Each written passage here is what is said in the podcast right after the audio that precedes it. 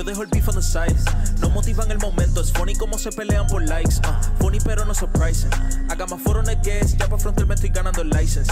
Mato la compa de chamo y vuelvo a los 53 como Tyson. La gorra peta como Bryson Tiller. Por eso no veo los. Saludos mi gente y bienvenidos a Well Sports. Tony Well con el que todo el mundo quiere, pero solamente Well Sports lo tiene, que es el gran Tuti. ¿Qué es la que hay? Saludos, saludos, buenas tardes, ¿todo bien? ¿Todo bien? Y con nosotros el multifacético y refuerzo en el día de hoy, porque es una grabación especial. Con nosotros Easy Dre. Activo, activo. Second appearance en el programa, ¿verdad? Sí, Yes. es importante. Eso es- cuando yo digo que es multifacético es porque hace un montón Hace de, de cosas. Primero que tiene el jingle de nosotros. Durísimo. La música que nosotros ponemos a cada rato en las promociones son de él. Y además de eso, gran parte de todo lo que tiene que ver con nuestras grabaciones, también él tiene que ver. Así que es parte importante y por eso lo trajimos, mira, para acá. Aquí. A hablar un poquito de lo que vamos a estar hablando hoy. Pero ¿dónde estamos hoy? ¿Y por qué es un día tan especial el día de hoy? Hoy es especial porque estamos en OMS. One More Set, en la inauguración del gimnasio que queda en la avenida Barbosa, antigua escuela Moisés Meléndez. Es un gym que ya lleva un tiempito ya funcionando, pero hoy como tal es la inauguración. Ahorita vamos a estar con su propietario, Carlos Matthew, hablando con él un ratito acerca de lo que es One More Set OMS y ese movimiento. Aquí hay un montón de gente y se van a dar cuenta Todo está que haber lleno, todo está gente lleno. pasando atrás, al frente, afuera hay un parisito también con música. Estamos hoy aquí directamente desde el gimnasio. Son parte de la familia de los panas. Le agradecemos la oportunidad de vernos, de invitarnos y la oportunidad de poder estar aquí grabando esto ahora mismo. Pero tenemos que hablar. Hay Ay, que ay, hablar. ay. Hay que hablar y hay que analizar y hay un par de temas calientitos.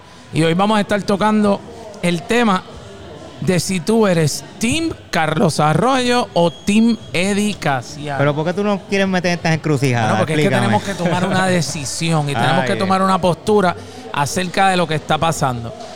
Para el que no tenga conocimiento acerca de qué es lo que está pasando con Eddie Casiano y con Carlos Arroyo, que está en una pequeña disputa estilo Dari Yankee Don Omar. Simple y sencillamente lo que sucedió fue que Eddie Casiano, que cada vez que sale crea controversia, porque tampoco es que esté hablando con mucha gente constantemente. Eddie tiene la oportunidad de estar con los muchachos del Debate TV, que también le mandamos saludos, que son chamacos igual que nosotros, que están metiéndole duro también a esto. Este, y estuvo hablando con ellos y se les hizo unas preguntas, las cuales pues tor- se tornaron un poquitito directas porque menciona nombres. Y entre ellos, pues obviamente el nombre que menciona es Carlos Arroyo. Pero antes de entrar en ese tema, yo quiero saber, Ahí viene, ahí viene. Tuti, Ahí viene. ¿tú eres Team Carlos Arroyo o eres Team Eddie Casiano? Chico, pero ¿por qué me pones en esta? Eh, mira, siempre he sido Team Casiano. Yo, yo sigo a Eddie desde mucho, desde hace mucho tiempo. Este, excelente baloncelista, una persona que habla bien directo, habla su Es un pasión, lo que malcriado. tiene. Es un malcriado, yo tengo que decirlo y es la verdad, es un bien, pero malcriado. eso es parte de eso, no Pero yo, nada. yo, yo lo admiro mucho, este, mano. Estoy entre, entre la espada y la pared. Ah, pero qué difícil, mano. Estoy entre la espada y la pared. Además, by the way, en el programa tú dijiste que tú cogiste Sí, a no, yo dije que yo dije, yo dije Team Casiano y vuelvo y lo digo, no tengo problema con está decirlo. bien. Pues entonces no está entre la espada y la pared, es Team Casiano. Easy, cuéntame, ¿Team Casiano o Team Arroyo? Mira, es complicado, pero yo creo que sin explicar mucho, eh, Team Arroyo. Team Arroyo. Ok, vamos entonces, porque qué bueno que entonces tenemos a un Team Casiano y un Team Arroyo para entonces trabajar el tema como tiene que ser. Mira, yo, yo, en, en mi opinión, y yo voy a decir ahorita qué team yo soy, porque no lo voy a decir todavía, porque como yo soy el host, pues yo puedo tomar, si veo que hay un lado que se está inclinando y eso, pues entonces el host no pierde. Pero, este, sí es bien importante que nosotros tengamos en cuenta cuáles, cuáles son, cuál fue la situación de Eddie Casiano dentro de la selección. Primero tenemos que partir por eso. Eddie Casiano estuvo cinco años trabajando con la selección aproximadamente. Entonces, Eddie no salió probablemente, aunque sí fue bastante político en su salida y no dio mucho de qué hablar ni nada por el estilo. Pero sí se sabía que ya habían unos movimientos que se estaban trayendo. Entre una de las preguntas que le hacen los muchachos en el podcast donde estuvo, donde se hizo la, la entrevista, él le preguntan que qué dos errores, qué dos errores que él haya cometido. Bueno, él le preguntan que qué error él, cometió en algún momento que se arrepiente en ese tiempo. Y él dice que menciona dos. Y se va directamente a mencionar que una de ellas fue confiar en unas personas, en las personas equivocadas. Entonces, lo que significa y lo que está tirando al medio es que dentro de la federación, dentro de la selección, confió en unas personas que no debió haber confiado. Y la segunda, que fue haber puesto a Carlos Arroyo como skill coach. Él trae a Carlos Arroyo a la selección y lo pone a trabajar los skills de los jugadores. Y él dice, bueno, pues sí, porque yo traje a Carlos a tra- a- a- de skill coach y terminó siendo gerente general y me votó. Exacto. En esa parte, hasta ahí, dime tú si él está diciendo algo que no sea real. Cuéntame No, eh, yo entiendo, yo entiendo que él está hablando la clara. Obviamente él, vio que Carlos es un potencial, que tiene un potencial espectacular. Él lo trajo para, para la selección para ayudar a los muchachos a bregar con, su, con sus skills y su- sus performance como tal. Y se yo entiendo que él más se siente traicionado. Yo entiendo que él más se siente traicionado. Este, mano, ¿qué te puedo decir? En esta vida. Pero él, él- él está hablando de, él está hablando de su corazón, él, él está hablando de lo que él siente, lo que él pasó en ese momento. Ese, es el- punto. Sí, no se le puede debatir ahí porque esa es la realidad que él vivió, ¿me entiendes? Y, y, pues puede, puede haber sido un error para él, para su situación. Este, más adelante veremos si, si fue un error Exacto, para la selección. claro, porque- por ahora, hasta este punto donde yo estoy hablando, todo está bien. O sea, si, si tú me preguntas a mí, no, hay, no hay nada de malo en lo que Eddie dijo, porque Eddie está hablando de su corazón y de su opinión. Claro, Ahora, hasta ahí, Tim Casiano.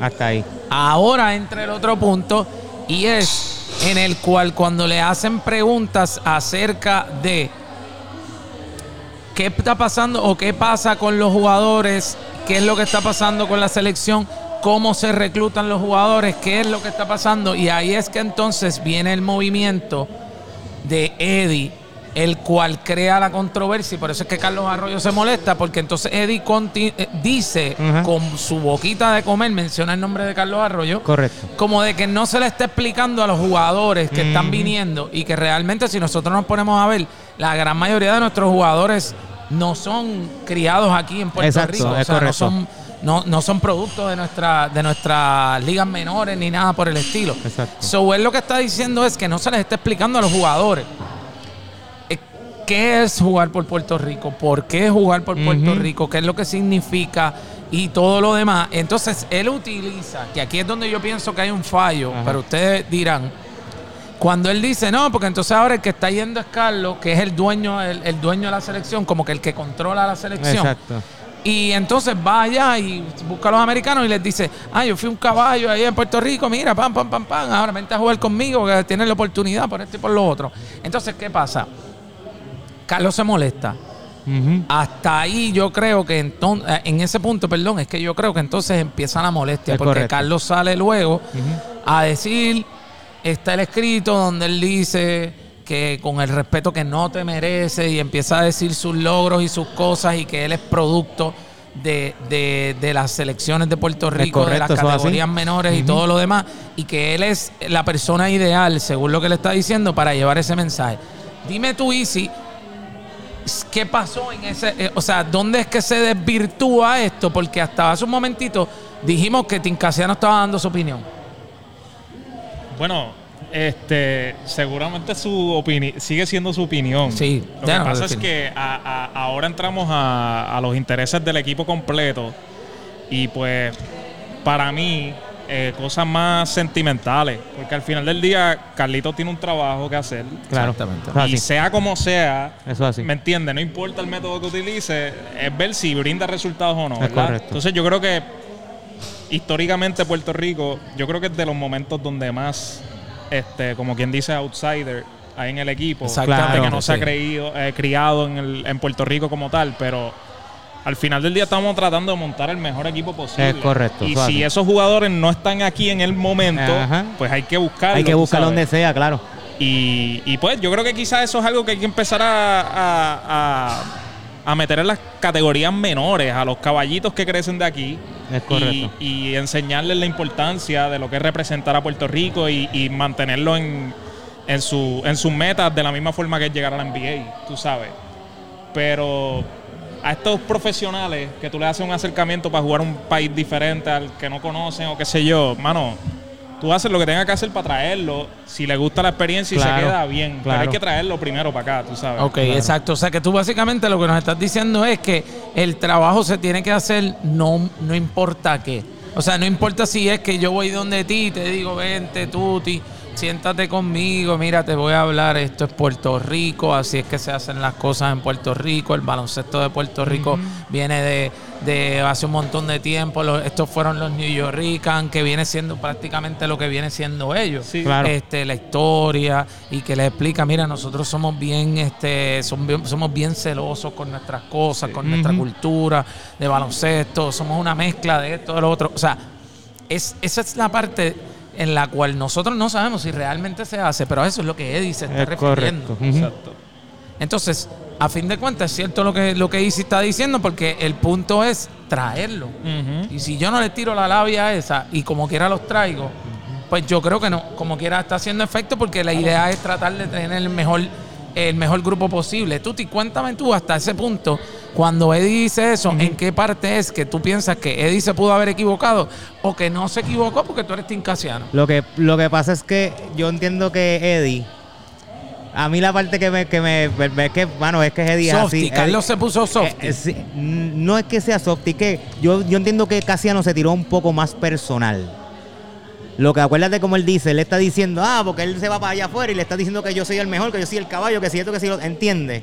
Y yo entiendo que ahí fue también esa, esa disyuntura, esa, esa, situación. ma- Disyuntiva, disyuntiva, disyuntiva. perdón, ma- el primer blooper del día, no te preocupes. Come on, Come on, Chili. Churi. Ajá. Este, es, esa disyuntiva que tiene, también hay que recordar que él está diciendo, mira, él va para allá afuera y coge a los muchachos y ponte a jugar.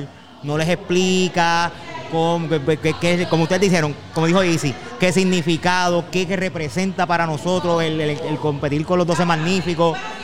¿Sabes? Yo entiendo que esa parte, ahora hay que ser realista.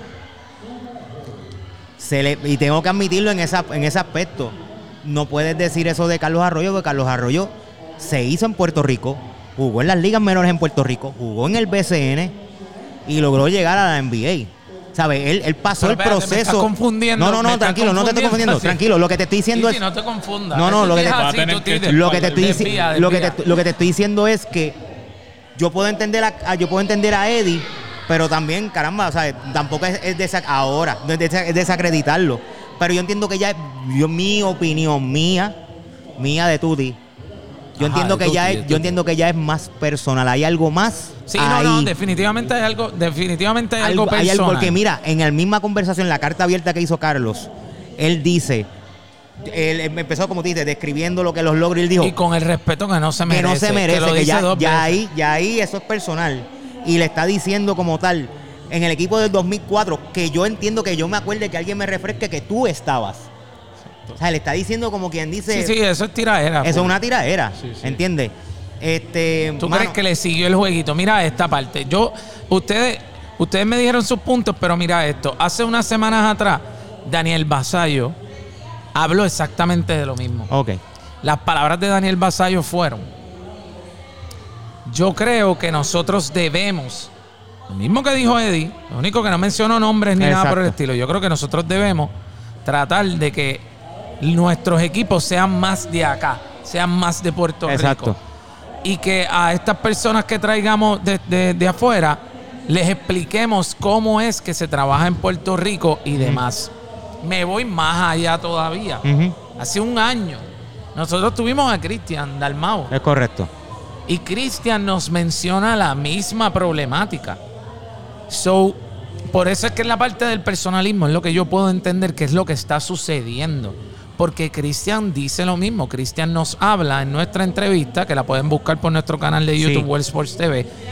Cristian nos habla y nos dice, mira, nosotros tenemos a veces jugadores que vienen de afuera que no saben lo que es el baloncesto de nosotros Es correcto. y a veces trabajan por hacer números.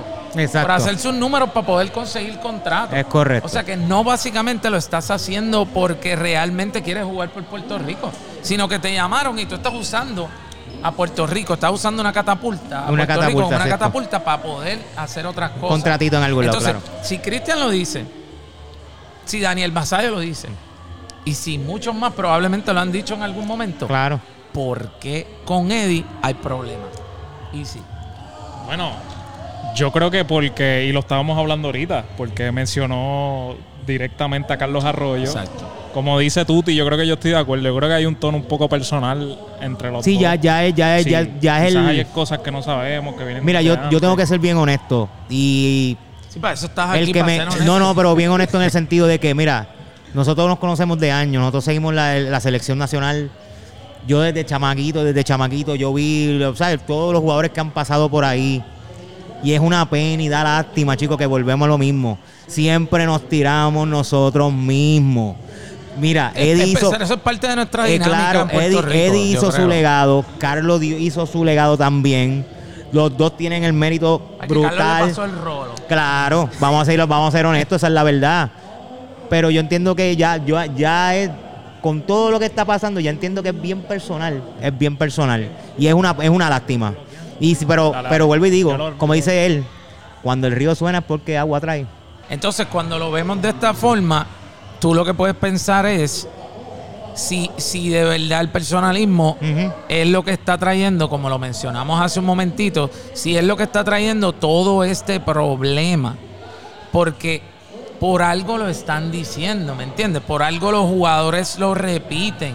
Claro. Y, no, y no te estoy hablando de hace una semana, ni hace dos semanas, ni la selección de ahora, sino que te lo estoy hablando de un Cristian, que la selección de Cristian probablemente no habían tantos New Yorkers Es correcto. eh, eh, como nosotros le decimos.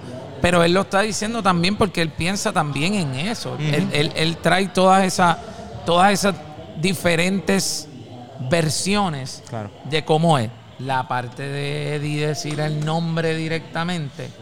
Porque yo, yo sí tengo que decirte, o sea, Ajá. yo creo que Carlos es necesario en nuestra selección. Que no, no, definitivamente Yo eso no, está en de- eso no está en debate. Eh, pienso que, que su bagaje y- y, hasta donde él pueda llegar, yo creo que es- es súper importante. Pero pienso que también él, él- me, tenía que contestarle, ¿verdad? Sí, sí, él tenía que contestar No, no, definitivamente. No, no puedo decir otra cosa. Él tenía que contestar. Pero ¿quién- Eso es así. creo que ya se está poniendo como que ya está llegando el punto Es en que es una changuería.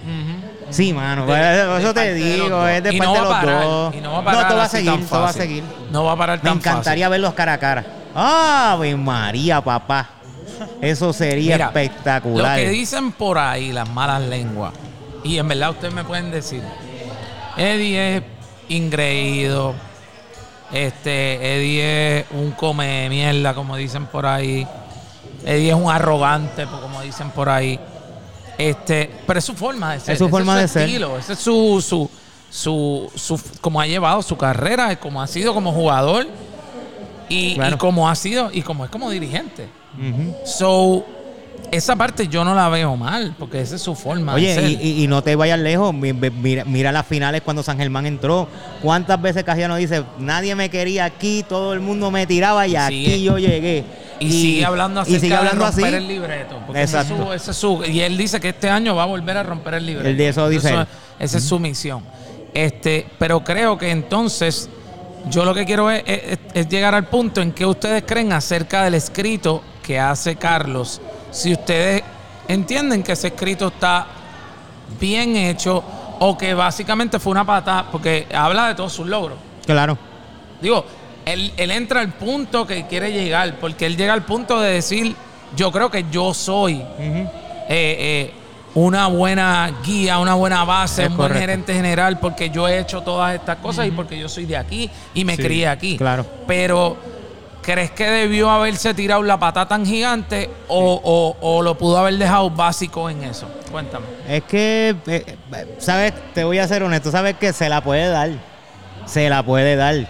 Carlos, Arroyo fue para nos, eh, ha sido para nosotros un representante digno, tanto en la FIBA como en la NBA. Este, él, eh, él- tal vez yo entiendo que él le contestó porque te vuelvo y te digo molesta, porque cuando a ti te llaman por tu nombre y te dicen, "Eh, tú eres un echón, esto es lo que hay, ¿quién no se va a defender? ¿Entiendes?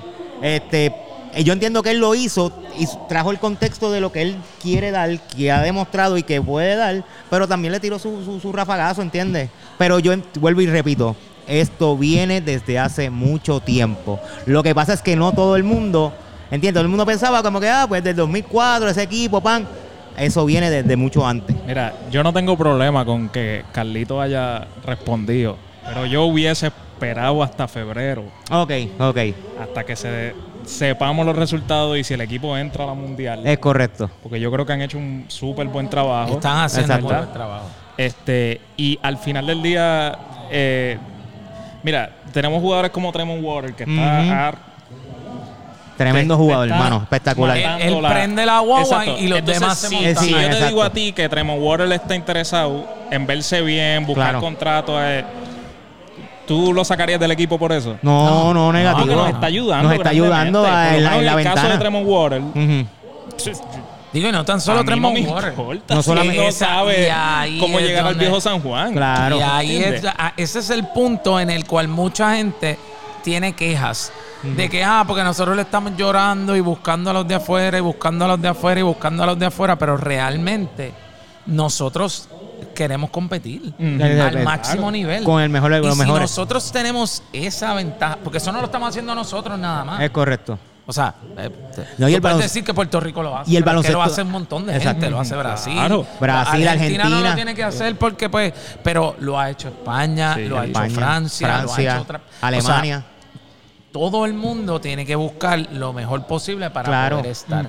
Ahí entramos a que, pues, los que han estado en la selección por mucho tiempo, pues piensan que debemos ser más boricua y menos New Yorican. como pero dicen pero al final del día, y en eso yo tuve la oportunidad hace, hace varios años. Eh, había una selección que fue de la sub-16, si no me equivoco, que fueron a jugar afuera, no me acuerdo muy bien. Yo sé que Eddie estaba de, co- de coach con, con González, se me olvida el, el nombre Omar. de él, con Omar González. Y él fue bien claro cuando hizo los tryouts en el albergue olímpico en Salinas. Él dijo lo siguiente cuando reunió a todos los padres, dijo, nosotros estamos buscando lo que necesitamos para llevar allá. Y les explicó, y él fue bien preciso, yo estoy buscando el talento que necesito para yo llevarme a competir con todos esos equipos de allá afuera que están durísimos. Y entonces los padres, ellos entendieron, mira, y el hecho de que ellos a lo mejor no hagan el corte, lo que le dice es, mira, es alentarlos a que sigan ahí, a lo mejor no puede llegar a la NBA, pero puede jugar en España, puede jugar en otra liga, puede, ¿entiendes? Él, él- él- en eso, él es él bien específico, y él lo ha dicho en otras entrevistas también, Edith, cuando estaba de, de de, direct- de, de coach, disculpen, yo tengo que llevarme el mejor talento que yo tenga disponible. Y si el talento que está disponible vive en New Jersey, pero tiene sangre puertorriqueña, me lo voy a traer. ¿Entiendes yo lo que creo, te estoy yo diciendo? creo que en eso, yo creo que en eso no debemos tener, no debemos tener problemas. Claro. Cuénteme. Tenemos a alguien por aquí. Tenemos a alguien por aquí. Cuéntanos, Adelante, cuéntanos, cuéntanos. Es que yo he estado escuchando Ajá. atentamente a este grupo de excelentes eh, jóvenes, porque son más jóvenes. Eh, y, y entonces hay varias, varios asuntos que están más allá que, que reflejan esta situación que se está viviendo. Y es la falta de desarrollo de talento local Correcto. Exactamente. por la falta de inversión desde, desde todos los ángulos, porque hay dinero para muchas otras cosas. Incluso para, la payole, para el payoleo, que ahora está saliendo. Eso es correcto. eh, eh, eh, lamentablemente, cómo se manejan algunos de los medios. no Exactamente. todos, No todo es correcto. eh, y lo traigo incidentalmente porque estamos viviendo un momento así.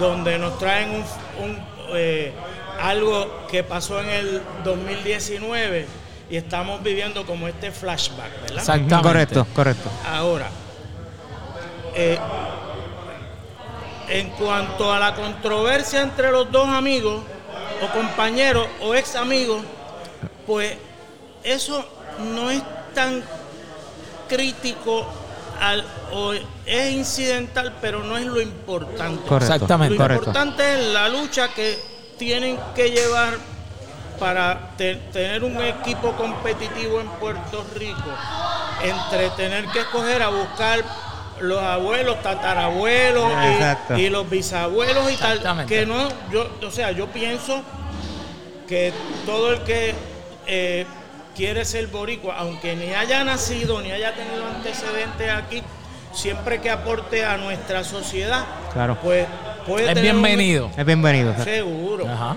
Ahora dicho eso, eh, con esa con ese please to me, por así decirlo, tienen que venir otras responsabilidades. Lo que pasa es que nosotros como país eh, eh, tratam- eh, no que tratamos, sino tendemos a darle pase de paloma a cosas que, de- que en la trayectoria, porque si miramos para atrás, la, tra- la trayectoria, pues tú ves un deterioro, porque si nos quedamos en los últimos 15 minutos del juego Ajá. y no vemos desde que empezó este juego, y nos podemos retrotraer a muchos años atrás. Claro, claro. Ajá. Eh, eh, eh, podemos empezar por el 1898 con la invasión, pero esos son otros 20 pesos. Ajá. No vamos a tocar ese tema profundamente.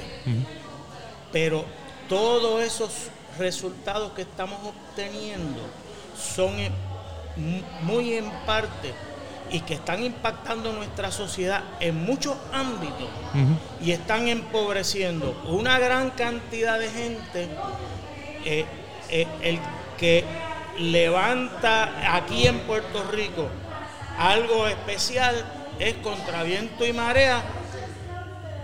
Y estamos aquí hoy Ajá. porque hay un compañero que es amigo de ustedes obviamente y que es mi amigo por hace más de 12 años yo soy un viejito de 71 años y, y Está ready, nada, está ready. Está nuevo, está nuevo, pero, muchacho. pero yo me, yo me, yo me defiendo con. No es que me defienda, yo defiendo a nuestro país como ustedes. Y ustedes están en, en esa juventud, pero el análisis debe de retrotraerse, ser un poquito más histórico para tener perspectiva en las cosas. Claro. Y eso se lo puede enseñar un viejo que, que no un joven. Pero bueno, gracias por la Estamos. Seguro, gracias, a Gracias, ustedes. Mira, gracias, para que vean, para que vean, el pueblo, la gente se opi- siempre No, y- opina, es y- buena. Y rápido, lo que él acaba de decir es, es correcto. El pro- todo este problema viene de antes, no es de ahora, de que no hay Es una correcto, orientación es con correcto. los jugadores nuevos. Sí, exacto, exacto. Esto es algo más de. Esto es algo, y esto, y esto es, y esto es una, una batalla que, o sea, una guerra que comienza ahora y que probablemente va a continuar por un tiempito más, Claro. porque, porque dependiendo de los resultados de nosotros, que tú lo estabas diciendo hace un momentito, Sí, va a depender de los resultados de, resultados. nosotros ahora, en estos próximos juegos, en el que probablemente podemos escuchar otra vez a Eddie. Claro. Podemos, Eddie puede tirar otro mensajito. No, o que, va a pasar. Déjame decirte algo. Va a pasar. Yo les voy a asegurar que va a pasar. va a pasar si nos, si nos va bien.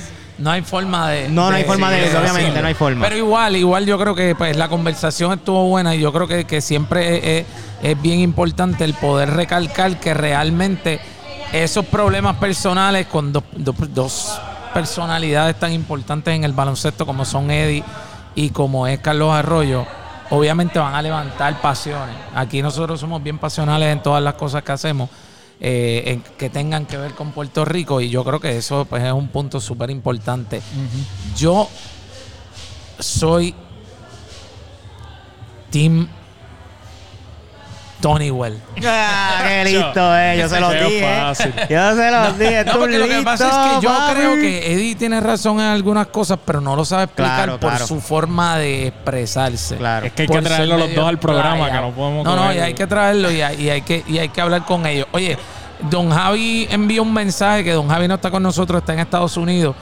Don Javi nos dice que Eddie no tiene razón porque simple y sencillamente, y según lo que él dice, y lo estoy diciendo porque tú me escribiste Sí, el- el- para, el para envío, dejármelo correcto. saber, es que él no tiene razón porque simple y sencillamente él una vez ya no está en la selección, es que empieza a, a- a- a tirar. Entonces que, que es fácil. Además de que obviamente es un estilo un poquitito eh, de su parte arrogante o demás, o a destiempo pro- probablemente. Pero eh, tirar esas pullitas cuando ya tú no estás, cuando tú no estás eh, eh, dentro, pues que a ver que no se ve bien. Y que pues en realidad pues yo, yo puedo entender su punto, pero creo que de esa misma manera que estamos haciendo esto ahora y que estamos hablando de, de Eddie y de Carlos Arroyo en este sentido, tenemos que hablar de lo que está pasando en el, en el BCN. Los jugadores están exigiendo eh, cambios dentro de los reglamentos, se han reunido con el BCN, no han podido llegar a un acuerdo, no han cerrado la puerta de hacerlo, pero el mismo Ángel, Ángel Rodríguez, que está representando a la Asociación de Jugadores, recomienda que los jugadores no vayan a practicar hasta que se resuelva la situación. Que no se vaya a practicar cuando estamos a ley de nada de A comenzar menos febrero 33 el día de la y temporada. en marzo comienza la temporada, es bastante exigente y bastante serio lo que se está pidiendo. ¿Qué deben hacer los jugadores a su entender? Y Tuti tiene por ahí, Tuti, ¿cuáles son las exigencias mira, que tienen ellos? mira. Entre algunas. De las exigencias como tal, ellos habían solicitado una serie de cambios, como por ejemplo la eliminación o modificación de la cláusula de reserva. También la eliminación o modificación de los topes salariales individuales. Además de aumentar el tope salarial colectivo como tal de los jugadores. Otro reclamo que ellos tienen es la compensación por la explotación de la imagen del jugador. O sea, que ellos usan la imagen del jugador, no están recibiendo ninguna compensación a cambio como tal. Eh, también el equipo el equipo le pone el apellido de un jugador en una camiseta y la venden. Tampoco ellos están recibiendo revenue sí, como es, tal. es la misma línea de, de Es la misma línea como tal. Ellos, ellos, ellos están bregando con la también la garantía de fondos eh, una un fondo de garantías salariales que representa un dinero que estaría disponible en la eventualidad de que la franquicia no cumpla con las responsabilidades. Que eso es lo que está pasando y que lo que pasa y lo que ha pasado por un Eso es montón de años, porque tenemos que hablar claro. Aquí yo creo que deben ser bien pocos los que los que sean dueños del BCN y le saquen tantísimo, tantísimo dinero. Yo creo que son, yo creo que o es irse even o a lo mejor ganar un poquito y en la gran mayoría de las veces es perder. Este, pero e- ese movimiento que están haciendo los jugadores, tenemos que. Yo quiero saber cuál es la opinión de ustedes al respecto. Si los jugadores deben irse a presentar a, a practicar o no deben ir a practicar. Y sí. Mano, yo, yo pienso que la- las exigencias que él acaba de mencionar ahí no son descabelladas. No, no son descabellados. Porque son problemas, por ejemplo, el de las camisetas, de vender desca- camisetas, son problemas que vienen desde cuando los jugadores del Cido Voley se quejaban, Sí, que es correcto. Michigan. Ajá. O sea, ¿me entiendes? Que. Pero estar a un mes de la temporada y hay metas como equipo, este, que pues. Me imagino que si. Si lo que te interesa más es pues la compensación y todo eso, pues entonces no vas a practicar. Claro. Pero si hay metas como equipo y compromiso, ¿me entiendes? Pues. Es bastante, es bastante. Yo, yo, yo no hubiese exigido que no vayan a practicar, pero. O recomendado que no vayan a practicar, pero sí hubiese buscado otra alternativa. Que te soy honesto, ahora mismo no te la puedo decir. Pero. Que no afecte el, el compromiso como equipo, tú sabes, como que. Ahora mismo hay, hay, hay un punto importante dentro de todo esto, dentro de las exigencias que ellos están haciendo, que igual lo que, lo, lo que comentaste hace un momentito, pero el BCN no ha dado el, eh, el, paso de comenzar, o por lo menos no lo hemos escuchado, de comenzar a trabajar con, con, con esas exigencias en específico. Y por eso es que ellos en el mensaje de Ángel no, no, no dice en ningún momento que no están abiertos a comunicación. El diálogo, eso es correcto. Al diálogo. Lo que pasa es que lo que están diciendo es, pues, como todavía no hemos llegado a ningún acuerdo, entre todos, vamos entonces a, a- no vayan a practicar. La recomendación es no irse a practicar. Yo te voy a hablar bien claro. ¿Cuán grande es la asociación de jugadores en el BCN? ¿Cuántos jugadores realmente están comprometidos con la asociación de jugadores o simple y sencillamente está cada cual por su lado? Sí, jalando para su lado. cuchillo en la boca y vámonos que yo vuelo por lo mío y si tú, yo necesito lo mío, si me lo das bien y si y si no está, pues pues son otros 20 pesos. ¿Qué tú crees de esa parte, Tuti? Tú le re- tú- si tú fueras jugador del BCN ahora mismo, que estás bien lejos de serlo.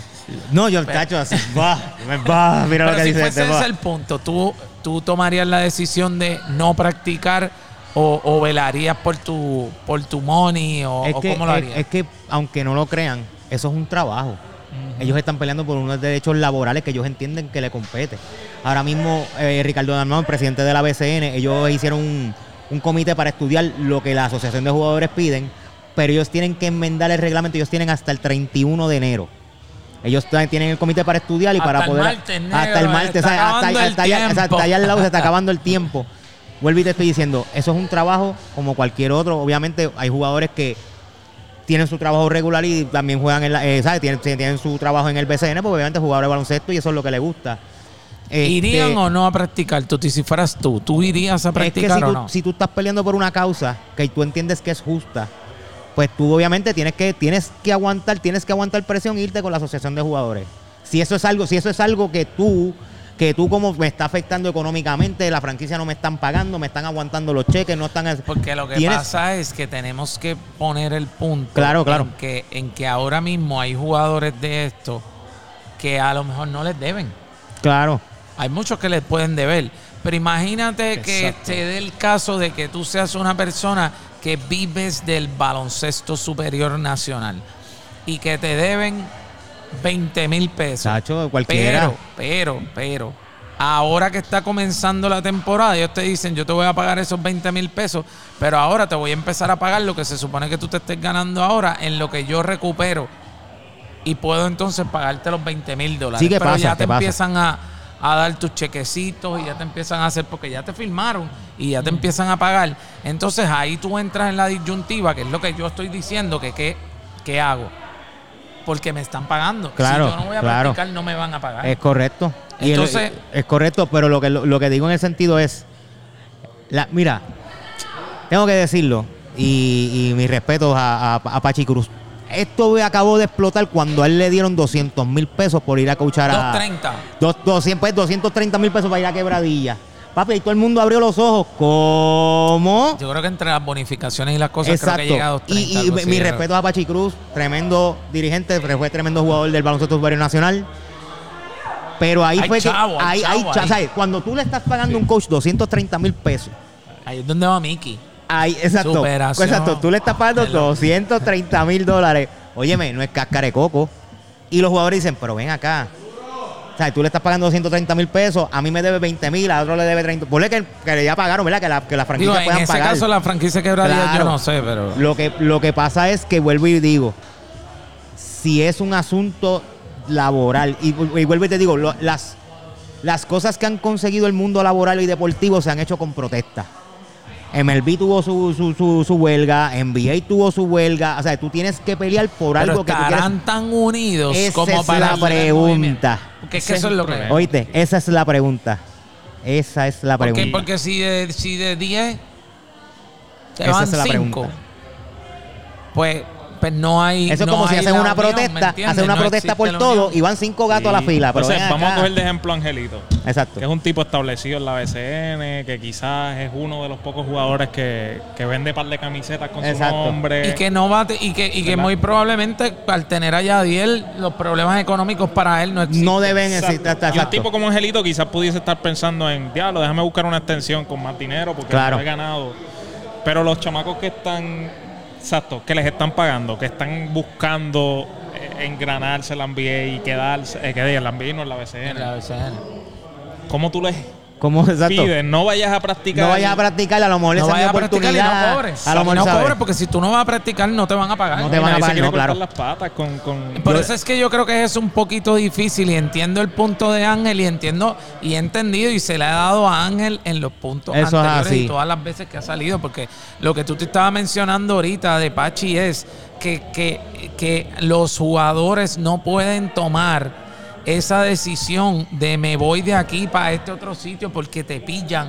Es correcto. Porque los equipos te pillan. Es correcto, Y eso a es los así. dirigentes no los pillan. Eso es Entonces así. él dice, Pero si a los dirigentes no los pillan, ¿por qué a nosotros? Porque a mí me tienen que pillar. Entonces, ellos quieren también tener esa oportunidad para también entonces moverse y buscar. Aquí están las leyes de reserva, más, digo, la, la ley, la, la- la la- regla, la de, regla de reserva, reserva. Más entonces también está lo de hijo franquicia. También. Tú tienes un Jadel Fernández, que es hijo de franquicia de San Germán. Es correcto. Jadel es para estar ganándose una tonga de dinero.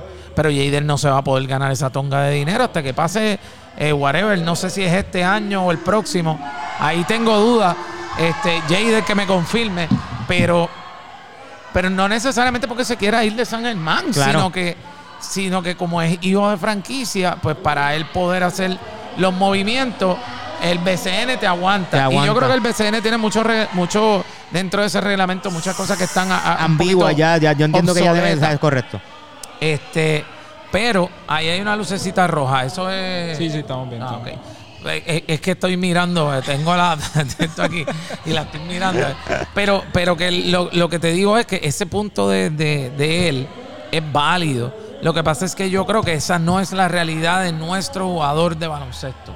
Claro, claro. De- del del Claro. que va day to day, del que gana su dinero y todas esas cosas. Yo creo que no es tan fácil el decirle, mira, eso es igual que en los trabajos. Claro. Porque lo que tú estás diciendo es un trabajo. De momento te Es dicen, ah, pues no vayas a trabajar y vete a piquetear por el día. Pero no te van a pagar el día. No, Ah, claro que no, pues, claro que no. ah, Y es- van y a es lo- el día. ¿Y cómo hago yo ahora? Y es lo que te digo, mira, yo, yo he conocido, ¿verdad? He tenido la, la- la- la suerte de conocer jugadores del BCN que jugaron antes y han jugado ahora. Yo conozco jugadores que ellos tienen su trabajo regular, su trabajo regular, y ellos obviamente salen de su trabajo, se bañan, se cambian esto, o tienen que ir a práctica o tienen que ir a juego. ¿Sabes? Es que tiene- es una diversidad en el sentido de que a lo mejor mi situación no es la misma tuya. Por ejemplo, la de Angelito no es la misma de Jaden, ni la de Jaden es la misma del otro. Es un, es un poco complicado o sea el que panorama. básicamente, según Tuti, para Tuti, no deben ir a, a- a- a presentarse a practicar como asociación, como Sí. grupo, no deben ir a practicar. si ellos tienen si ellos tienen el respaldo de todos los jugadores y todos los jugadores están de No, acuerdo Está bien difícil que sean todos. por eso te estoy pero diciendo pero, es, que, es que es que en la unión está la fuerza. Si tú quieres lograr algo tú tienes que tú tienes que, que- Come on, ahora sabes que vas a aguantar pre- sabes que vas a aguantar presión porque el dueño va a decir no no hay chavo porque no si no me estás practicando. Tienes eh, que aguantar a ver si tiene- cuánto tú puedes aguantar tú puedes aguantar un mes tú puedes aguantar mes y medio hay gente que no puede aguantar ni dos semanas hermano ¿Y si, y si deberían, deberían presentarse a practicar o no? Eh, mano, eh, me gustaría decirte sí o no, pero es bien, compli- Es bien Depende de complicado. qué tipo de jugador de BCN yo soy, mano. Se está- se te- Si te- yo soy como un angelito, no voy a practicar. Mira, claro el el escape escape. Sí, No, no, tengo y- un Scapirus ahí, pero... Y lo, y, lo, y lo puedo entender porque es una situación bastante es bien complicada. difícil es bien difícil Nosotros aquí en World Sports hemos estado siguiendo, hemos estado bastante pendientes a esta situación y lo hemos tocado diferentes eh, ocasiones dentro del programa. Y Yo creo que, que realmente lo más importante es que el BCN, mano, en algún momento va a tener que dar su brazo a torcer. Sí, y yo creo que los jugadores son los ideales para poder hacer eso. Yo creo que los dueños cuando les da con moverse y con apretar y qué sé yo, que eh, a veces hay que reaccionar, pues, porque ellos son los que tienen el billete, pero vamos a hablar claro, Igual- los jugadores son los que tienen el talento. y, Y, y valga la, y valga la redundancia hay que decirlo claro. Yo no, yo, yo no, yo no iría a hay, que decir, hay tampoco. que decirlo claro y hay vuelvo y te digo, hay que decirlo bien claro. Está de parte de los jugadores, ¿sabes? Si Angelito hizo el movimiento y si ellos están todos unidos, pues no hay problema, vamos a pelear, vamos hasta la última hora. Si los jugadores, si es como tú dices, hay cinco gatos y tienes la mayoría que no va, cuando a ti el dueño o la franquicia o lo que eso te haga algo, tienes que hacer buche. Porque no protestaste, no gritaste, no dijiste nada. Esa, esa- esa es la, la- las dos caras de la moneda. En la unión ¿entiendes? está la fuerza. Y yo, y Tony Well dice que no se deben presentar, digo, eh, siempre y cuando estemos hablando de que esa asociación de jugadores está lo suficientemente correcto, fortalecida, que eso es lo que no Exacto, sabemos. exacto. Pero no deberían entonces ir a, a- ir a practicar, parar los movimientos que se están haciendo ahora, que yo no creo que esté pasando. Este, parar los movimientos que se están dando, dando ahora en las diferentes franquicias y entonces poder eh, poder unirse como grupo y hacer que el BCN por lo menos, oye, vamos a un happy medium. Un mano. happy medium, yo entiendo te que- estoy exacto. pidiendo 10 cosas, Dame, Dame cinco, y cinco, vamos claro, trabajando entonces claro. en la No, y este momento va a ser crítico porque el Mira, tiene, BCN cin- está, tiene cinco, China, dame dos. A ver, Vamos a El- empezar por ahí. el BCN está poco a poco cogiendo su Lo de la China está bueno. Ajá. ¿En serio? Así es. que el, El BCN, BCN está está- cogiendo su power poco a poco. Yo creo si que va para su hay un- cuarto. Creo que va para el cuarto Para el año. cuarto año de sólido, Si de repente hay una interrupción como esta, Sí, es- puede- va- va- puede ser dif- puede ser eh, puede ser Pero no por sé no decir si la el palabra, se vaya a dar tanto. Yo conozco muchos coaches del baloncesto superior. Eso es así. Este, y conozco varios jugadores del baloncesto superior también ahora mismo y ellos están activos practicando. Este, Hay unos que no han empezado todavía, que van a empezar un poquito más tarde. Claro, por compromiso. por la, no, y, y por la situación de que pues tienen jugadores que vienen de diferentes lugares y no, no los puedes tener a todos de cantazo, pero empezarán, qué sé yo, con cinco, seis, siete gatos a practicar, a hacer algo Exacto. en lo que. Pero nada, le- le- de verdad, de verdad que yo creo que lo ideal y, y el punto en que queríamos llegar es hacer- poder hacer un análisis real de lo que está pasando. Este, y poner los puntos de vista de, la- de los Claro. diferentes, de los diferentes lados. Para mí, si la asociación es así de grande, no deben. No deben eh, Sí, exacto. Ese- ese es el punto. a- a- Y- y- si cada cual está por su lado, va a ser bien difícil que los movimientos que quieren hacer se puedan lograr. Y para, para, para, para conveniencias del fanático, del que paga taquilla, del que se sienta en el televisor a ver buen baloncesto que se ha dado en las últimas cuatro temporadas, yo entiendo que se deben sentar en la mesa y llegar a una, un happy medium, como tú dices. Y ahora tenemos con nosotros al propietario de OMS. MS. OMS, One More Set. Tiene diferentes, tú le puedes llamar de tres formas diferentes y a lo mejor tiene que haber otro por ahí con nosotros, Carlos Matthew. Eh, hombre. Gracias, gracias por tenerme con ustedes aquí. Carlos, esto está, ahora mismo estamos en la avenida Barbosa, antigua escuela Moisés Meléndez. ¿Verdad que sí? Ah, sí. Ahí es donde estamos. Y esto, cuando tú entras aquí, y ustedes que vieron al principio de, del video, al principio obviamente de la grabación, cuando ustedes ven esto, ustedes ven y ustedes dicen, wow, esto tiende a ser como que un poquito diferente. Se ve un, un poquito diferente, un tanto diferente a los gym estos que nosotros estamos acostumbrados de tener mucha maquinaria y Exacto. mucha otra cosa. Te pregunto, y esta es la pregunta de los 24 mil chavitos, y ahí nos puedes hablar un poquito más acerca de esto. ¿Cuál es la diferencia de One More Set de los demás gym? Que hay un montón. ¿Cuál es, cuál es la diferencia? Bueno, la, la gran diferencia, ¿verdad? Sin menospreciar los demás gimnasios, ¿verdad? Porque respeto todo. Es la especificidad. Nosotros nos caracterizamos por, lo- por el principio básico, que es la especificidad, donde el ejercicio va a ser la respuesta fisiológica y anatómica diferente para cada individuo. So, yo siempre me he dado la tarea de trabajar lo específico. O sea, desde el atleta, la persona sedentaria o el ex atleta que le gusta entrenar bien duro, siempre nos basamos en qué es lo que necesita esa persona. Ok. Ok. Ok, entonces, en este punto estamos diciendo que esto es, básicamente, esto no es solamente un gym para los fiebrú, para los atletas. Esto es un gym para cualquier persona que quiera mejorar su condición física como tal overall. Exacto, exacto, porque también nos basamos en lo que son las cargas progresivas, que es cogemos un ejercicio bien básico Ajá. y de acuerdo a la persona se vaya adaptando al ejercicio, lo vamos progresando, vamos progresando y de esa manera pues toda la comunidad siente reto. Porque Entiendo. no solamente retar al atleta, Exacto. nosotros queremos retar a toda la comunidad, a todas las personas que quieren lograr un cambio físico, ¿verdad? Claro. Lo que pasa es que cada persona pues tiene un propósito, tiene una meta corta, tiene una meta a largo plazo, nos sentamos con cada persona, entonces diseñamos la rutina específica para cada persona. O sea que esto es totalmente individualizado. Sí, nadie, nadie entra a One More Set y dice, pues mira, yo tengo mi plan de trabajo y lo que quiero es usar tu facilidad. Ok, te entiendo. Pues no le permitimos eso, porque no es la filosofía de nosotros. Ok, por según lo que estamos viendo aquí, según ahorita ahí en, en el videito van a ver, el movimiento de One More Set lleva bastante tiempo. Sí. ¿Cuánto tiempo lleva Carlos Matthew envuelto en esto? Digo, y yo puedo hablar de, de- de hace muchos Uh. años, cuando el caballero que está aquí transformó una escuela de, de- de- de- que era Santa Gema en ese momento, donde los equipos de baloncesto pues eran average, igual que todo el mundo, y en unos añitos era un equipo no tan solo hablando de skills, sino que te estoy hablando físicamente, eran otros, era, era un equipo que había que cogerle miedo y, y, y sé que por mucho, eh, que por mucho tiempo pues guayaste con, con los buenos equipos. buenos. Eh, pero ¿cuánto tiempo lleva este movimiento de One More Set? Fuera de haber hecho un gymcito a lo mejor en alguna esquina a, a- a esto. Pues, siendo honesto, yo llevo en el campo, ¿verdad? De lo que es la eficiencia física, la salud, vida, salud, bienestar, más de 20 años, 25 años. Lo que pasa es que mi, mi grado es en, es en educación física. Ok. So, yo, yo, pues, era maestro de educación física y mientras tanto trabajaba en un gym como capacitador físico, después me, certifi- me certifiqué como entrenador personal y realmente pues como uno dice, ¿verdad? Uno va evolucionando, el nombre va cambiando, hoy era One More Set, ayer era otro nombre, pero el, el concepto, el- la, la- la cata como uno dice, es Beast El que me conoce Beast Mode. es Beast, Beast Mode. O sea. Es Beast Mode 24-7.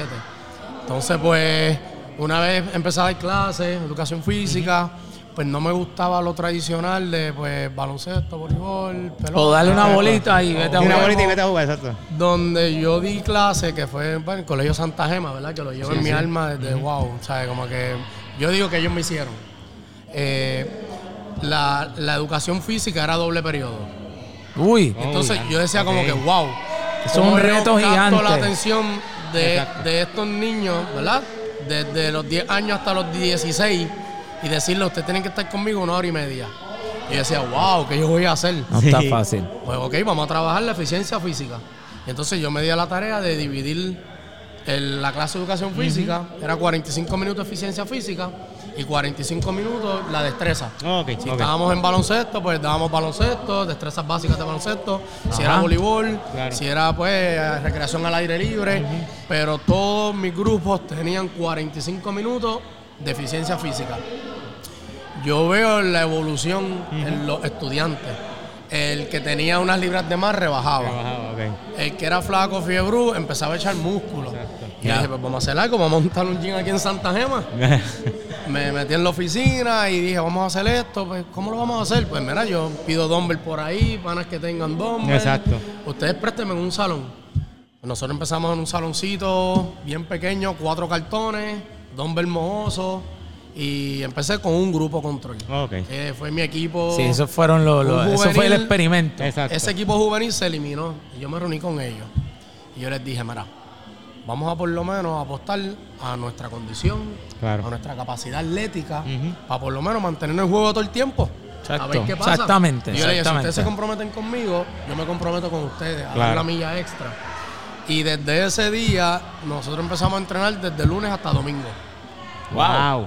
Lunes a domingo. Hacho, hay que tener una pelota de Sí, compromiso muchacho. gigante. A domingo. Y la disciplina fue tanta Ajá. que el mensaje se llevó a todo el colegio. Entonces todo el mundo quería entrenar. Ajá. Ok. O sea, todo el mundo quería seguir a esos 10. Exacto. Esos fueron los primeros magníficos, no fue el equipo de Puerto Rico. esos fueron los primeros magníficos. Esos son los- los Esos fueron los primeros superhéroes. Y ellos crearon tanta autodisciplina. Y como que el ejercicio los enamoró de la escuela. Eso fue lo que yo vi. O sea, como que ellos querían estar en la escuela porque querían entrenar.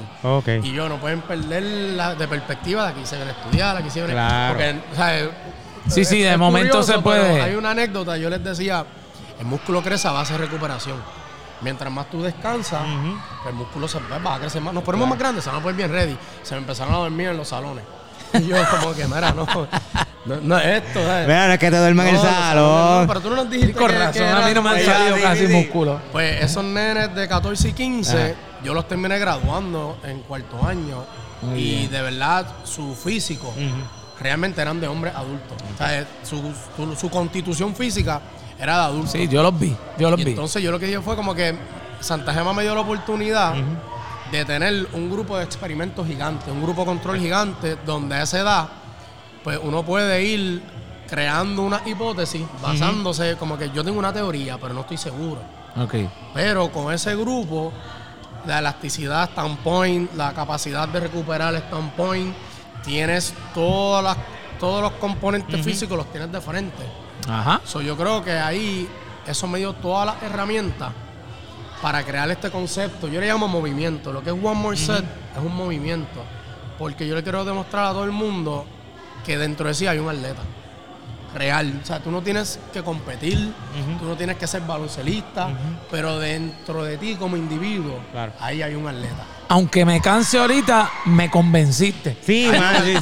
Dentro de cada uno de Que me- ustedes hay un atleta. Es verdad, es verdad. Porque yo te quiero probar a ti que de no poder hacer dos push-ups, tú vas a hacer 10. Exacto. Y vas a poder hacer 10. Ese movimiento ha ido creciendo a través de los años. Eh, tengo entendido que tú antes de tener esto aquí estabas haciendo diferentes bootcamps y estabas entrenando Sí, sí. eh, y, y estabas entrenando, o sea, de manera de manera individual. Una vez se da el chance de poder estar aquí, lo que quiero es ver y que la gente que, que nos está viendo tenga la oportunidad de ver cómo va creciendo este movimiento según lo estamos diciendo ahora mismo la gran mayoría de las personas que yo me he encontrado aquí en el día de hoy llevan un montón de Sí, años con sí. Carlos. So, yo creo que eso es el punto de partida de cualquier cosa. El que tú empieces a hacer un movimiento y que la gente se mantenga contigo, Contigo hasta ahí, durante un tiempo, no es tan solo que están creyendo en ti, sino que realmente hay un resultado Claro, en ellos que claro. por eso pues también se han mantenido. Te pregunto, una vez hiciste el movimiento, el, cua- ¿cómo fue el apoyo? ¿Qué, ha- qué ha pasado con todo esto? ¿Cómo has logrado tener Exacto. esto que tienes ahora mismo? Porque pues, no debió haber sido tan fácil. No, no. Pero primero que nada, esto es bendición de Dios, de verdad. Como que darme la salud. ¿verdad? La salud, el, el- el deseo Claro. de atreverme a creer en lo que yo estoy apostando. Exactamente. yo- Exacto. Yo puedo decirte, yo puedo decirle a todos los que van a estar viendo este podcast, esto es así, así, así, así, pero no porque yo lo digo. Exacto. ¿ves? Es porque yo quiero que tú creas que esto es así, tú te vas a dar la oportunidad. Y si tú entiendes que lo que yo te estoy diciendo te va a aplicar, pues estás adaptando a la filosofía. Y es bien importante porque el, el mundo va evolucionando, el ejercicio Correcto. va evolucionando. Lo que, lo que hacen tres años atrás ya hoy es contraindicado. No todos los ejercicios es para todo el mundo. Exacto.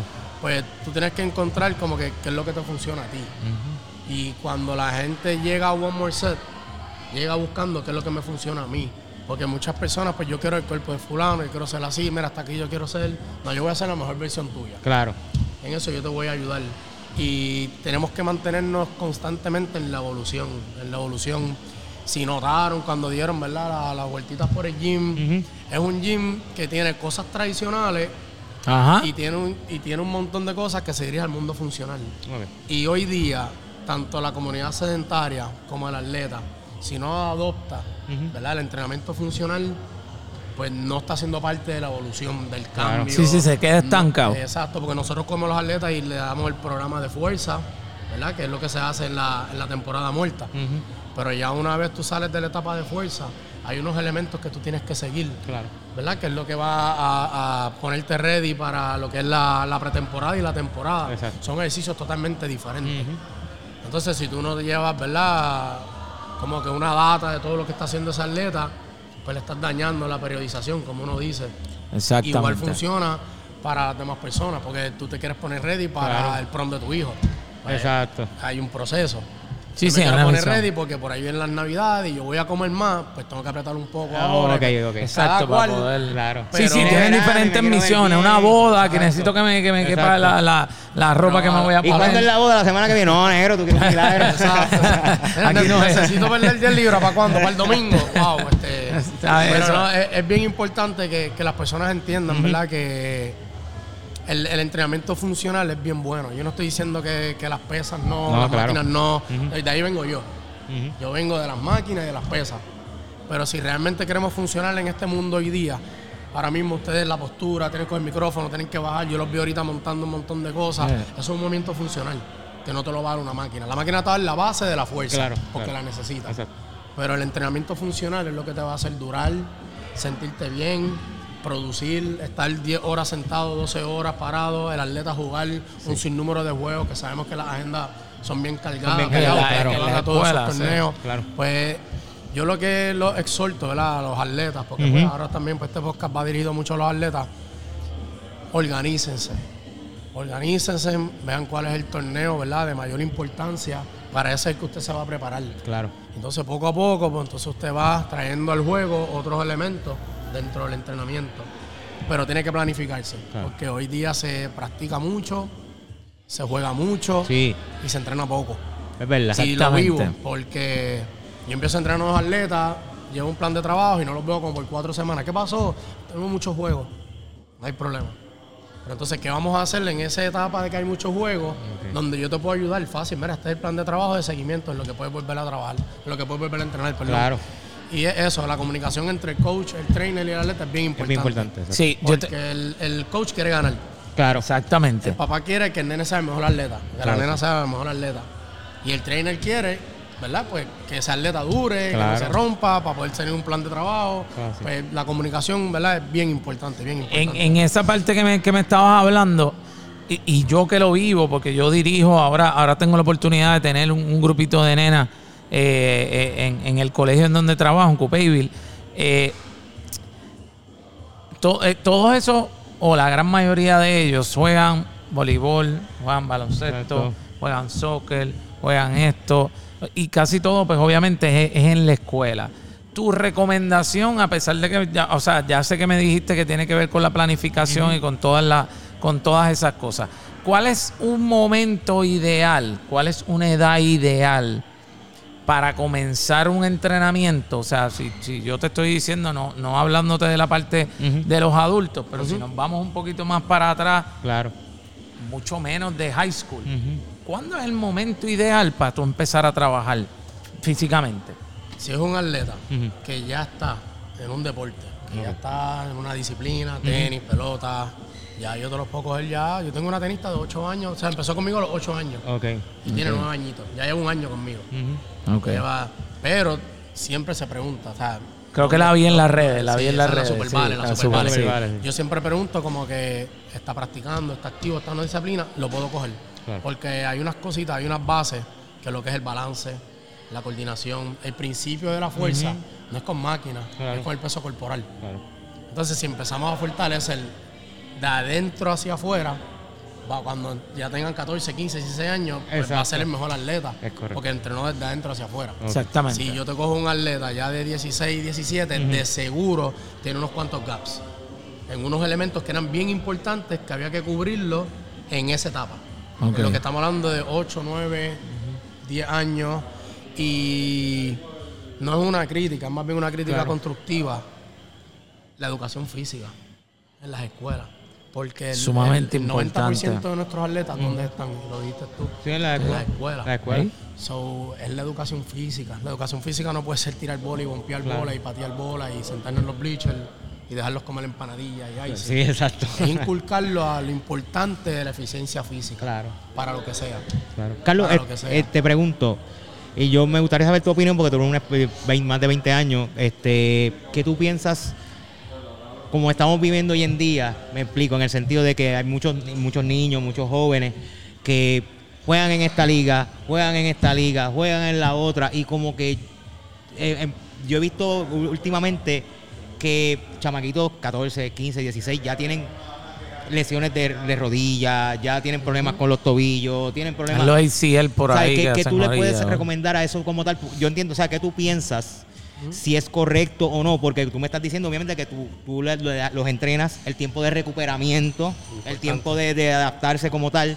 ¿Qué tú, qué, tú, ¿Qué tú dirías como tal? O sea, que está, está bien que esos niños sigan jugando constantemente y no haya, una, como tú dices, una disciplina, que tenga que haber un descanso, que tenga que haber, este, ah, ¿cómo te digo? O sea, que, Que tenga un stop. que tenga un ¿En qué momento es que hay que ¿En qué hacer un momento stop? en- debe- uno debe entender Digo, que uno debe- o un stop o, o, o darle la línea de, o darle la línea de, de- de lo que estábamos hablando hace un momentito de, de dónde está el tiempo para Exacto, entrenar. dónde está el tiempo para porque, entrenar, exacto. porque aquí nosotros en Puerto Rico vamos a las millas. Sí, y eso no, es juego, juego, entonces- juego, juego, Entonces juego, yo me he dado cuenta, ¿verdad? Por los años que yo, yo eh, con, con, con Tony aquí, con Tony Well, con los otros muchachos que, que han sido coaches. Juegas aquí ahora, a las 3 de la tarde juegas al otro lado, a las 4, ¿sabes? Y yo lo veo como que tan... Como que mira, yo puedo ver un torneito, por ejemplo, jugaste ahora por la mañana, pues tal vez que sea un periodo de descanso y puedas jugar, pero veo constante, constante, constante y veo muchachitos ya con problemas de rodilla, con problemas de tobillo.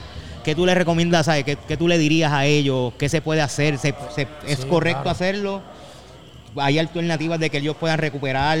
¿Sabes? Que no, que mismo, que no se quemen. ¿Cómo te puedo decir Sí, eso? Que, sí, que no, no se gasten. Bueno, la, la realidad, y esto es como que todo el mundo lo sabe, es la, la mala preparación física. No es que no sea la correcta, simplemente es la mala. La mala porque muchos entrenan, Claro. ahí, pues, es mala preparación física, la sobrecarga. Tú te puedes sobrecargar entrenando, te puedes sobrecargar jugando Claro. y mucha gente pues piensa pues la, la, la cantidad, cantidad de sobrecarga, no necesariamente cantidad de sobrecarga. Ok, ok. ¿Ves? Entiendo. Ahora, una, una cantidad mal distribuida, eso sí es una sobrecarga. Ah, porque tú entrenas siete veces a la, a la semana, tú tienes sobrecarga. Ok, no, ok, yo entreno bien siete veces a la semana. Esa- Ok. entiendo, Eh, entiendo. O sea, que todo el mundo asocia sobrecarga, seis juegos. Hubo, fue uno fue un knockout. Si fue voleibol, no pasaron de seis puntos. Ajá. En tres de los juegos, ahí no hay sobrecarga. No hay sobrecarga. Sí, exacto, exacto, O sea, exacto. que exacto. es, es entender bien el concepto El de lo que es sobrecarga, preparación y recuperación. Porque muchas veces dicen, mira, esa atleta tiene que recuperar porque tiene el hombro sobrecargado y pues lo mandaron a, descansar y a recuperar. Ah, pues vamos a montar una bicicleta estacionaria. Eh, ah, te entiendo. ¿eh? Vamos a darle un descanso activo. ¿Eh? Porque lo que tiene machucadito pues es Eh, el hombro. Ok. Bueno, entonces no puede perder el cardiovascular. Entonces va a Ahora regresar de la entiendo. lesión. Sí, sí, que. Entonces no va a tener cardiovascular. exacto. es que a mí me dijeron que, que reposara, que descansara, que descansara el hombro. El hombro, exacto. Entonces, Sí, lo que descansamos del hombro, podemos atender otras necesidades. Claro. Exacto, exacto. podemos trabajar exacto. las piernitas. en Ahora. ese momento que no vas a poder practicar, ese es el momento donde tú coges tu agenda. Ok, mira, esto es lo que vamos a hacer. Ahí es cuando tienes tiempo. Exacto. Claro. Ok, Sí, ent- sí, sí, entiendo, sí. entiendo. Porque la, la- la lesión Ujú. te detiene Exacto. para, esa, para ese aspecto, Exacto. para esa área de, de, ¿verdad? del cuerpo, lo que no podemos hacer. Pero básicamente yo diría que organizarse, de Organizarse. verdad, porque se puede hacer y nosotros los preparadores físicos no es que vamos a lograr que tú no te lesiones, no. Exacto. El trabajo mío es, Dios no quiera, a ti te pase algo, tú vas a volver bien rápido a jugar. Exacto, el Toma. tiempo de Porque recuperación. esos tendones están set, esos Exacto. ligamentos están set, esa masa muscular está ready y me ha pasado. Ok, ok. Y me ha pasado. Tengo atletas que le hicieron, mira Carlos, déjale, el ortopeda me dijo que tenía esos cuádriceps bien fuertes, que el hamstring estaba bien fuerte y que por eso no tuvo daños mayores. Eso es una buena preparación. Exacto, es correcto. La buena preparación es que no. Oye, lo- lo- lo- los que más invierten Exacto. se rompen los ACL. Sí, eso. Exactamente. Eso verdad, verdad. hay de otra. Yo no Eso puedo sentarme aquí frente a la cámara y así, si tú entrenas con Carlos Mateo, tú no te romper un ACL. No, yo- no, no, no, no. Ahora, yo te puedo dar fue que si, tú, si ustedes entrenan con Carlos Mateo, usted regresa rápido de una lesión. Duro. Y eso, y eso es un punto, y eso es un punto bien importante. Son nosotros les recomendamos a las personas que estén viendo esto que les interese, que les den un chance. Que les den un chance para ver cómo es que puede mejorar, especialmente todos esos papás que tienen a, a su a sus hijos ahora mismo jugando en, en- en clubes, que los tienen jugando también en, en, en colegios, que los tienen en diferentes sitios, que puedan tener esa oportunidad también de darse el chance de a lo mejor venir, de a lo mejor escuchar, porque Exacto. no es lo mismo que uno a lo mejor te los diga a, a que realmente se dé la oportunidad de llegar a One More Set y que tengan la oportunidad de, de que sus hijos puedan tener una experiencia, especialmente sus hijos tengan una experiencia eh, de cómo trabajar eh, su, su condición física, cómo trabajar su cuerpo para que cuando vengan a lo mejor esos momentos que estábamos hablando ahora, esos momentos difíciles. Que son los momentos de lesiones, que Claro. son de que después de una lesión hay mucha gente que, que dicen que no van a volver a ser los mismos y que entran en esta depresión y todas estas cosas, que puedan tener esa oportunidad y van a ver cómo sus hijos poco a poco van a ir eh, evolucionando Claro. y cómo este movimiento los va a ayudar. Nos va a ayudar. Claro, amén, amén. Yo creo que, yo creo que realmente ese es el punto más importante de todo esto.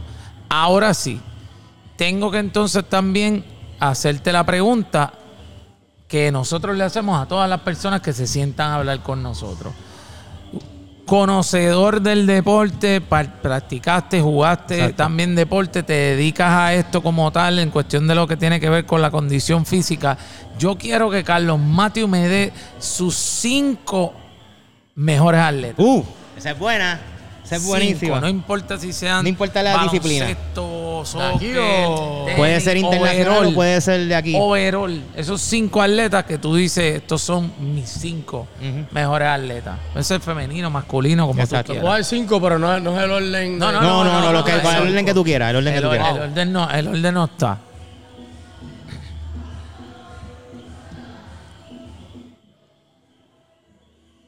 Ah, Está complicado. sí. Sí, yo, yo sé que está complicado. Mientras tanto, recuerden las redes sociales de One More Set, ¿cuál es? Sí, ¿cuáles las redes? En Instagram, TRX Revolution. TRX Revolution. TRX Así Revolution en. Instagram y en Facebook. Por ahora, ya mismo viene la, ya mismo Ah, viene ya Ya mismo Ya- viene ya- fanpage. ya mismo Pero viene el fanpage. TRX Revolution en Instagram, que es la moda de ahora. Sí, en Pero vienen Instagram. cositas chéveres Sí, lo que pasa es que yo, como soy de los viejitos, pues yo digo el, el Facebook, Sí, uno aunque yo no lo Facebook, uso tampoco. exacto, pero exacto, te- exacto, exacto. Tenemos por ahí al látigo también, así que ahorita el látigo eh, se va a sentar con nosotros cinco minutos para pa, pa, pa hablarnos de algo. Papi, aquí lo que hay es el Beast Mode in OMS. One more set, baby. Aquí no te quites. Exacto. Porque si te quitas, te va a costar. ¡Ay! Y cada vez. Bueno, vámonos, los quiero ver a ustedes dos, a los dos, a los dos Sí, los quiero va- ver allí. vamos para allá, vamos para allá. ¡Ah, Oye, este embustero! y yo recuerdo, y yo recuerdo cuando el látigo hablaba normal. Ahora lo escucho y siempre habla igual. Y siempre habla igualito, Ese tono es de voz que hace que cambie, que todos nosotros nos sintamos como que, ¿por qué vamos a hablar? Si este tiene la voz Ese es el que. poderosa. Claro. Pero mira, bendiciones para este, para ustedes también, muchachos. Amén. Y recuerden OMS, búscanos a través de las redes sociales y conéctate con nosotros, porque la diferencia le hace un personal trainer de verdad. Mira para Uy, allá. ¡Uy! ¡Qué bueno Cuéntame, ese! cuéntame, ¿tuviste tiempo para Sí, pensar sí, en los. Exacto. cinco? Mira, en, en el fútbol americano, en el National Football League, es que la posición es el. Él, él estaba en los Cleveland Browns. Es que estoy tratando de buscar el, el apellido. Miles Garrett, algo así. Miles Garrett, sí, sí, sé quién es, sé quién es, sí. Atleta, pero. Sí, full, ¿sabes? full. Como que. Está yo huge. nunca había visto una persona de como 2.45. Gigante. Moverse 6'6", de la hacer forma que se mueve. En Ujú. una cancha de básquet. Ujú. ¿Sabes? Tú, tú tienes que ser un atleta. Claro. Sí. ¿Sabes? Para moverte, para moverte así, tener ese bounce y esa potencia en ese peso, ese es uno. Tienes que ser un Ese es atleta. uno.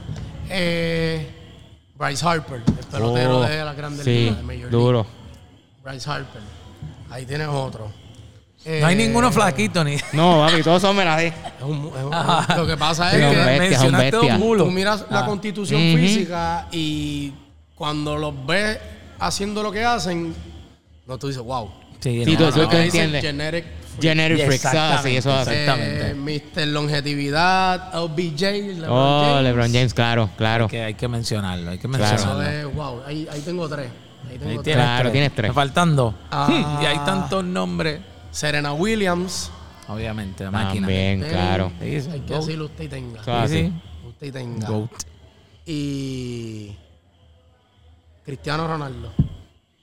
Duro Muy también. bien. Ahí te Duro soccer, también. te di fútbol. Sí, sí, ahí te, te- te- te moviste, te, te moviste ahí bastante bien. Si tú tuvieses la oportunidad ahora de hablar con todas esas personas que están pensándolo, oye, y lo que voy a decir no lo estoy diciendo por mí, por si acaso, porque está- que hay que aclarar. De esas personas que están pensando, bueno, me debo dar el chance de entrenar, de no entrenar. Ya llevo cansado a casa todos los días. Este, eh, no, no, eh, no sé si realmente yo sirva para eso.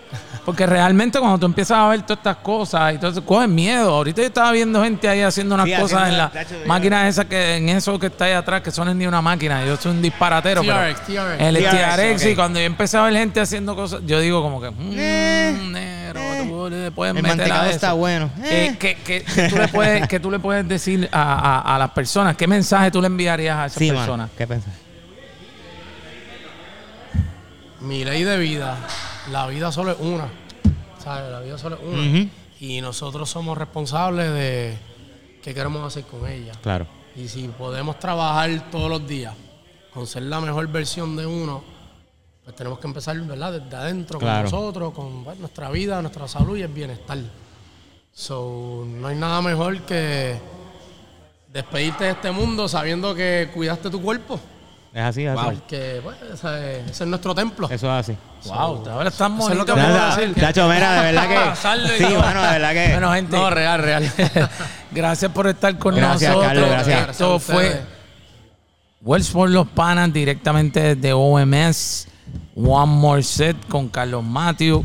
Gracias por estar con nosotros. Y ahí van a estar abajo las redes sociales de ellos, la dirección. Y van a ver un videito también bien chévere de lo que viene siendo como tal el gym. Así que gracias por estar Gracias. Carlos. Gracias a ustedes, ¿verdad? Y Gracias. esta es su casa. De los Esta es panas. su casa. Chequeamos, Corillo. Yo dejo el beef on the side. No motivan el momento. Es funny como se pelean por likes. Uh, funny pero no surprising. Haga más foro en el guest. Ya para frontal me estoy ganando el license. Mato la compa de chamo y vuelvo a los 53 como Tyson. La gorra peta como Bryson Tiller. Por eso no veo los Ryzen.